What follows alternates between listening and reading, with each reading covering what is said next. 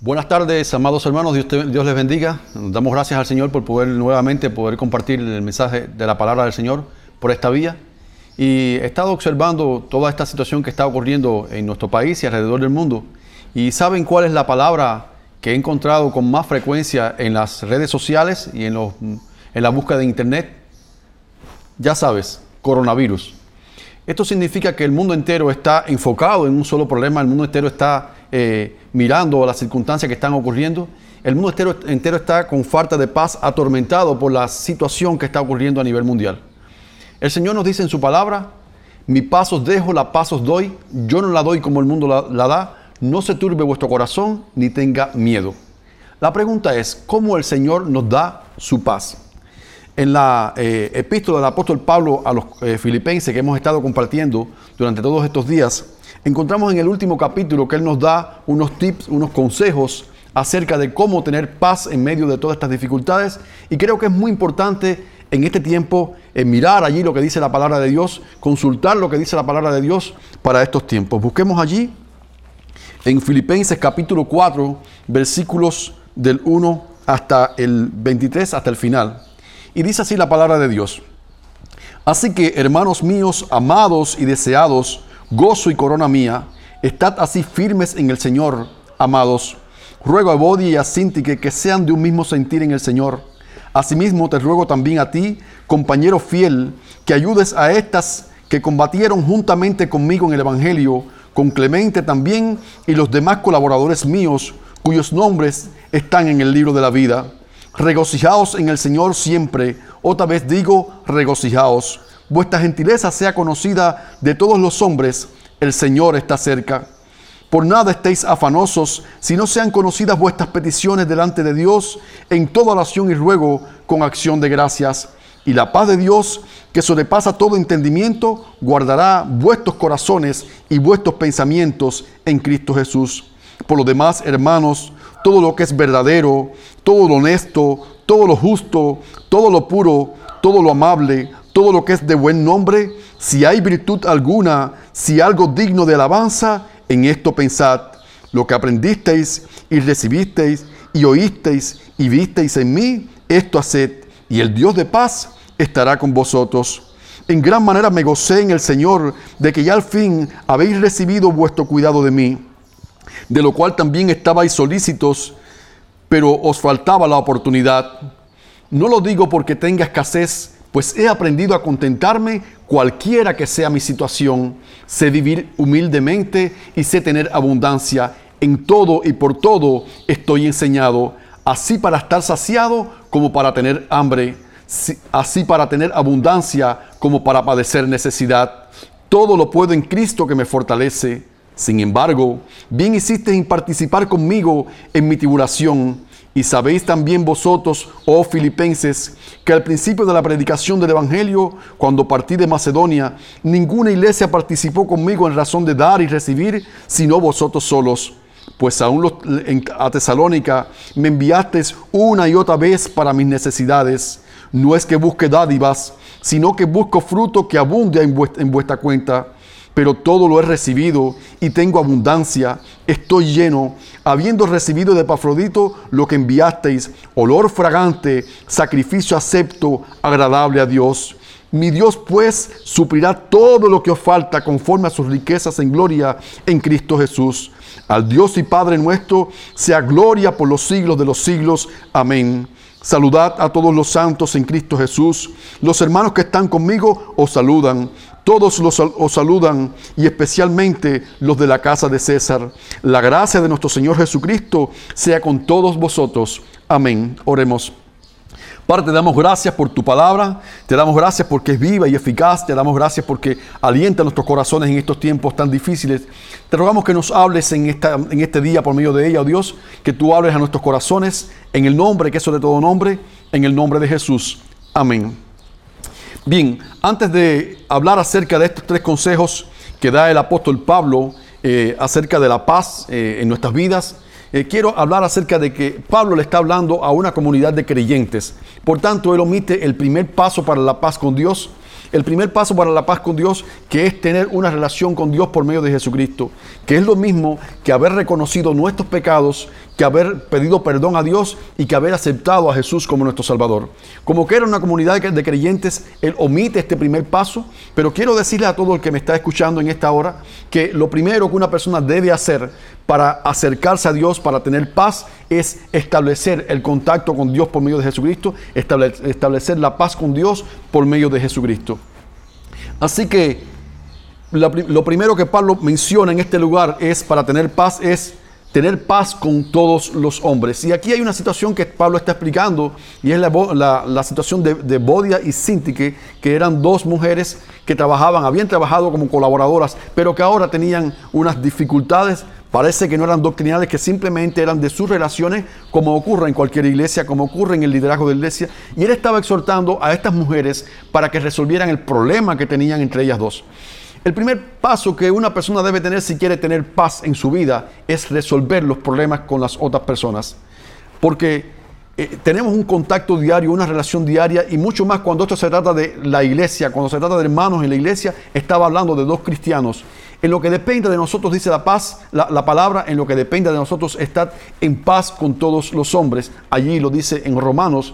Y usted debe procurar establecer la paz con Dios y ahí la paz con, los hermanos. Y ahí estaba también exhortando a los hermanos, a, a, un líder de la iglesia, a que ayudara a estas mujeres a tener una relación entre ellas, a tener una comunión entre ellas dos.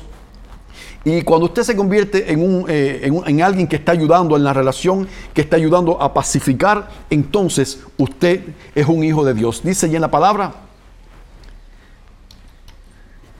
Bienaventurados los pacificadores, porque ellos serán hijos llamados hijos de Dios.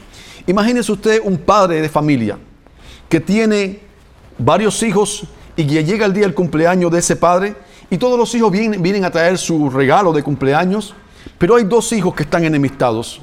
Llegan, traen su eh, regalo al padre y están allí en la casa, pero no se hablan no tienen comunicación unos con otros, se miran eh, extrañamente unos con otros. Y obviamente el padre entiende y observa que sus hijos están allí eh, en, en estas dificultades. Mi pregunta es, ¿podrá ser agradable al padre el regalo de sus hijos?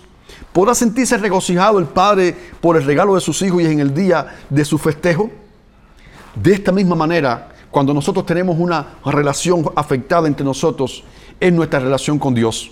Nosotros vamos allí al culto a adorar a Dios, pero dice la palabra que si me acuerdo cuando voy a llevar la ofrenda al altar, cuando yo voy a llevar mi alabanza al Señor, me acuerdo de que mi hermano tiene algo contra mí, que vaya primero y resuelva el problema con mi hermano y entonces después venga y vaya al altar y lleve mi ofrenda al Señor. Esto me dice que para Dios es mucho más importante que nosotros tengamos una buena relación entre hermanos que que nosotros le llevemos muchas ofrendas y muchos cánticos. Antes de tú llevar la ofrenda al altar, antes de tú llevar eh, la ofrenda al Señor, ve y reconcíliate con tu hermano. Y de, alguna manera también te está diciendo este mismo pasaje, con esta misma exhortación que está haciendo al líder, que le está diciendo que ayude a estas mujeres a reconciliarse, que tú debes ser un instrumento de reconciliación. Cuando eres un pacificador, eres un hijo de Dios. Así repito este texto, bienaventurados los pacificadores, porque ellos serán llamados hijos de Dios. Y mi pregunta, si realmente no estás siendo un pacificador, si estás siendo alguien que está generando enemistad entre los hermanos, si los pacificadores son hijos de Dios, ¿quiénes o cómo se llaman aquellas personas que no son pacificadores? Aquellas personas que generan contienda entre hermanos. Obviamente, hijos del diablo obviamente están haciendo el trabajo del diablo. Así que Pablo dice, regocijaos en el Señor siempre. También dice, otra vez digo, regocijaos. Vuestra gentileza sea conocida de todos los hombres. El Señor está cerca. Vuestra gentileza, vuestra manera de, comportarnos es determinante para establecer la paz con los que están a nuestro alrededor.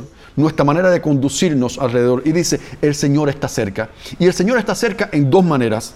Primero está cerca de ti ve todo lo que estás haciendo. Y en este pasaje específicamente está haciendo referencia a la venida del Señor. La venida del Señor está cerca.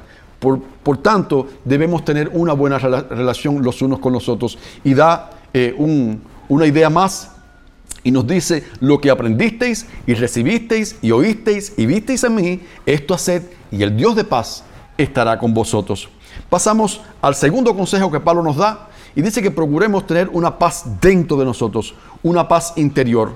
Para tener una verdadera paz en medio de nosotros, en nuestros corazones, debemos tener esto en cuenta. Dice Pablo ahí el consejo, dice, por nada estéis afanosos, si no sean conocidas vuestras peticiones delante de Dios en toda oración y ruego, con acción de gracias. Y la paz de Dios que sobrepasa todo entendimiento, guardará vuestros corazones y vuestros pensamientos en Cristo Jesús. ¿Qué significa esto?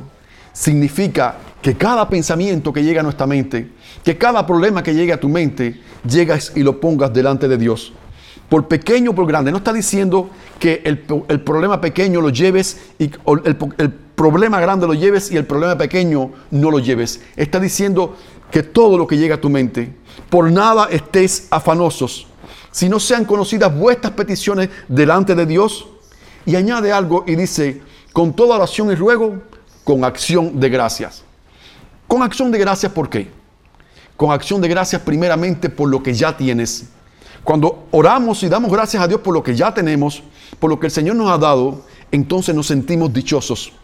Si comienzas a hacer una lista de peticiones, de dificultades que tienes en tu vida, de, cosas que no tienes, comienzas a sentirte depresivo, comienzas a sentirte que no tienes nada, comienzas a sentirte que eres un desdichado.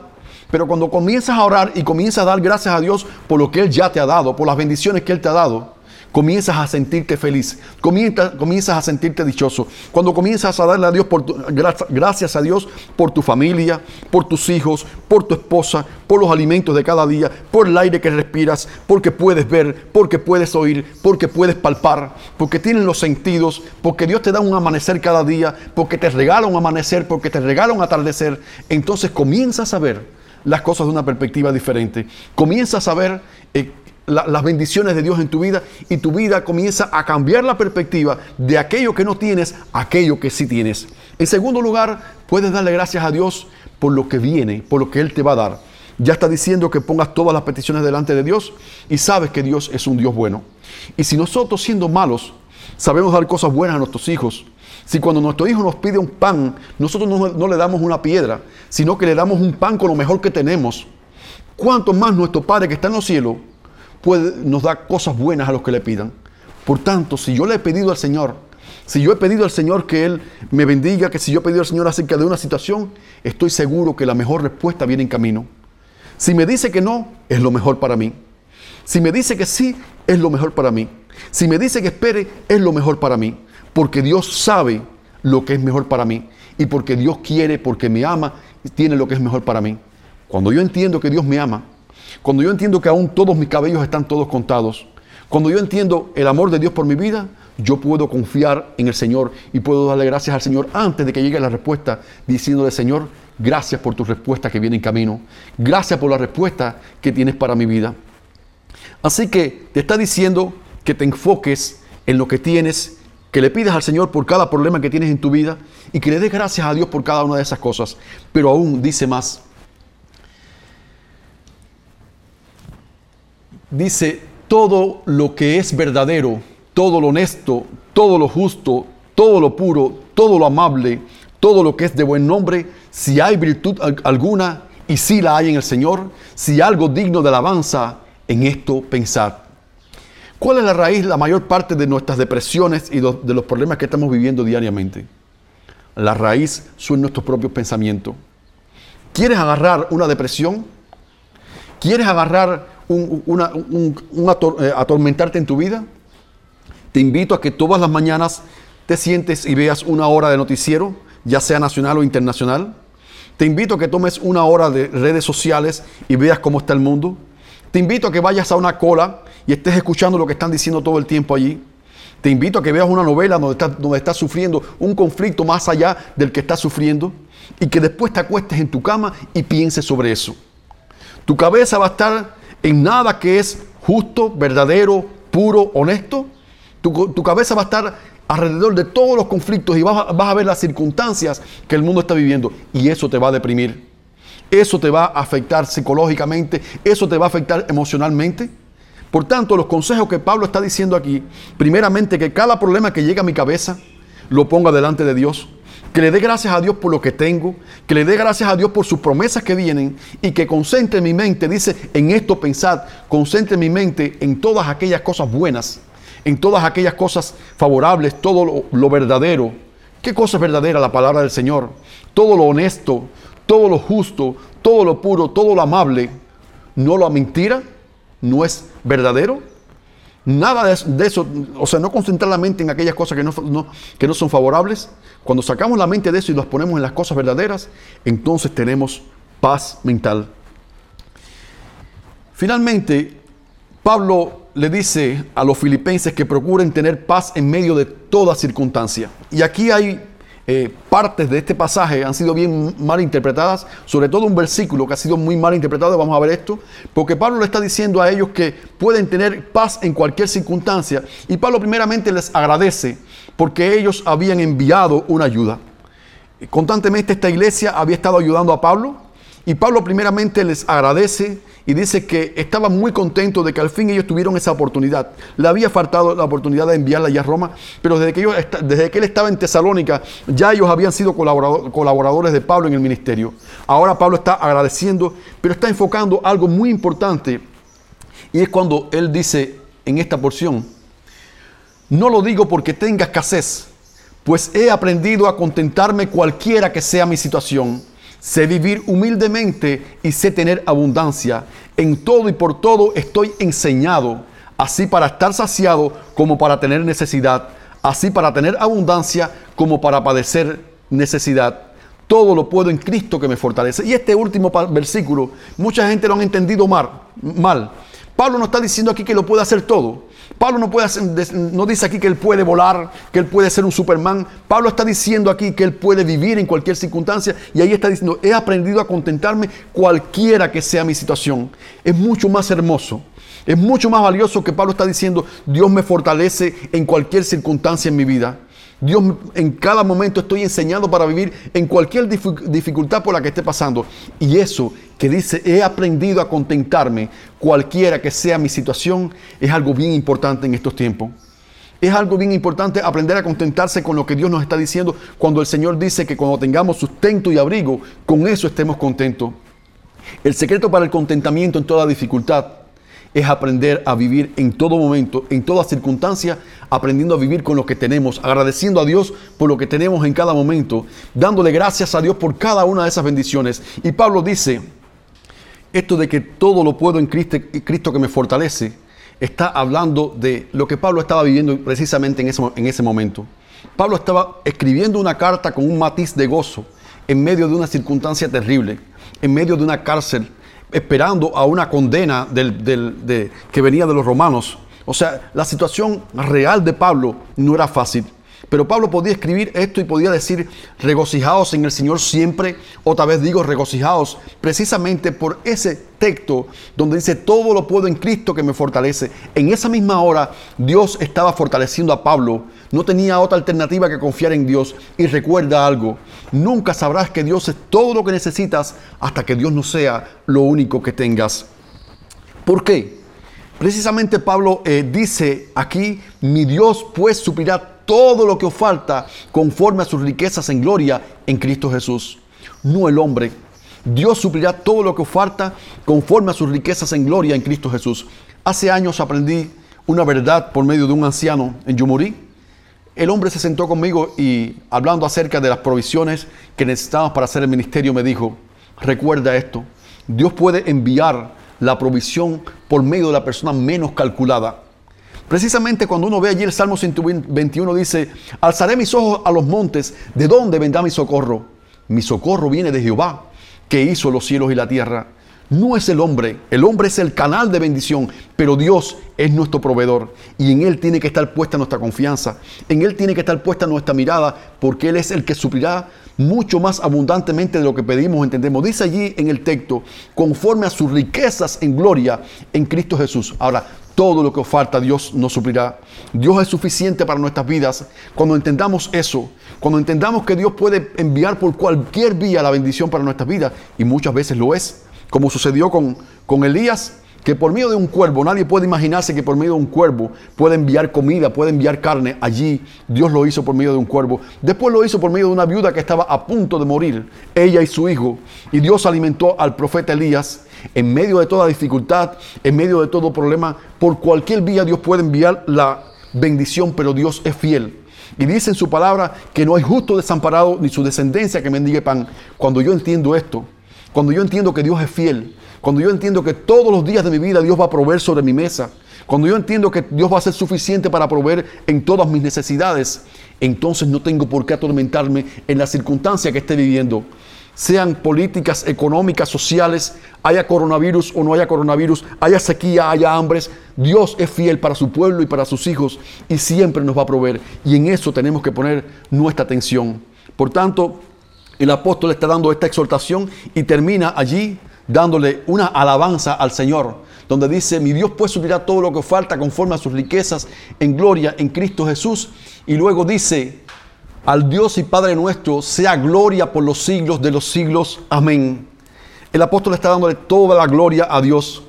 Está agradeciendo a los filipenses, se despide de, de ellos, se despide de parte de todos sus colaboradores todos lo saludan, pero está dándole la gloria al Señor por todo lo que ha hecho. Le está dando la gloria al Señor por su provisión, le está dando la gloria al Señor por su paz, le está dando la gloria al Señor por lo que ha hecho en su vida.